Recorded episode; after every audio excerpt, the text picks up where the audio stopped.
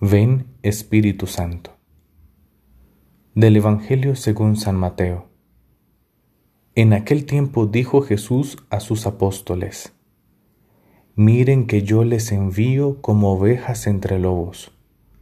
Por eso, sean sagaces como serpientes y sencillos como palomas. Pero cuidado con la gente, porque los entregarán a los tribunales, los azotarán en las sinagogas y los harán comparecer ante gobernadores y reyes por mi causa, para dar testimonio ante ellos y ante los gentiles. Cuando los entreguen, no se preocupen de lo que van a decir o de cómo lo dirán. En aquel momento se les sugerirá lo que tienen que decir, porque no serán ustedes los que hablen, sino que el Espíritu de su Padre hablará por ustedes. El hermano entregará al hermano a la muerte, el padre al hijo. Se rebelarán los hijos contra sus padres y los matarán. Y serán odiados por todos a causa de mi nombre, pero el que persevere hasta el final se salvará. Cuando les persigan en una ciudad, huyan a otra. En verdad les digo que no terminarán con la ciudad de Israel antes de que vuelva el Hijo del Hombre. Palabra del Señor, gloria a ti, Señor Jesús. Hace unos días escuchábamos cómo Jesús, antes de este discurso, era incomprendido. Con unos quedaba bien, con otros no. Y nosotros, dice Jesús, vamos a tener también la misma suerte. Por esto, nosotros no podemos pretender ser más grandes que el Maestro, porque somos discípulos.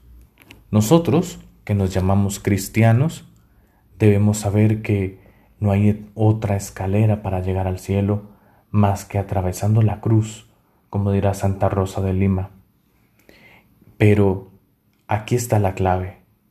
Solo se necesita pedirle al Señor que nos envíe constantemente su Espíritu, el Paráclito, es decir, el que está a nuestro lado, el que nos sostiene, el que nos consuela pedirle a Él que venga, que sea Él quien nos dirija, que nos mueva, que nos conmueva en nuestro corazón, que aumente nuestra fe, que seamos valientes testigos de Jesús, creer firmemente, porque hacerlo dentro de las cuatro paredes de una iglesia es muy fácil, pero vivir como hijos de Dios, seguir a Jesús en la calle, en el trabajo, en la U, en el colegio, eh, en mi casa incluso, mostrando que soy hijo de Dios, creyendo firmemente en Él, siendo coherente, ahí está el reto.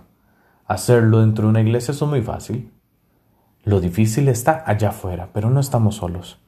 El Señor nos acompaña y nos envía su Espíritu con la promesa del que el que persevera hasta el final, ese se salvará.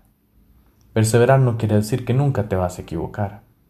Perseverar quiere decir que detrás de cada caída tenés la fuerza del Espíritu y la firme voluntad de decir, sigo adelante, me sacudo el polvo de las rodillas y me levanto. Pidámoslo hoy al Señor, dame la fuerza de tu Espíritu, que Él me acompañe y me fortalezca para ser un valiente testigo tuyo.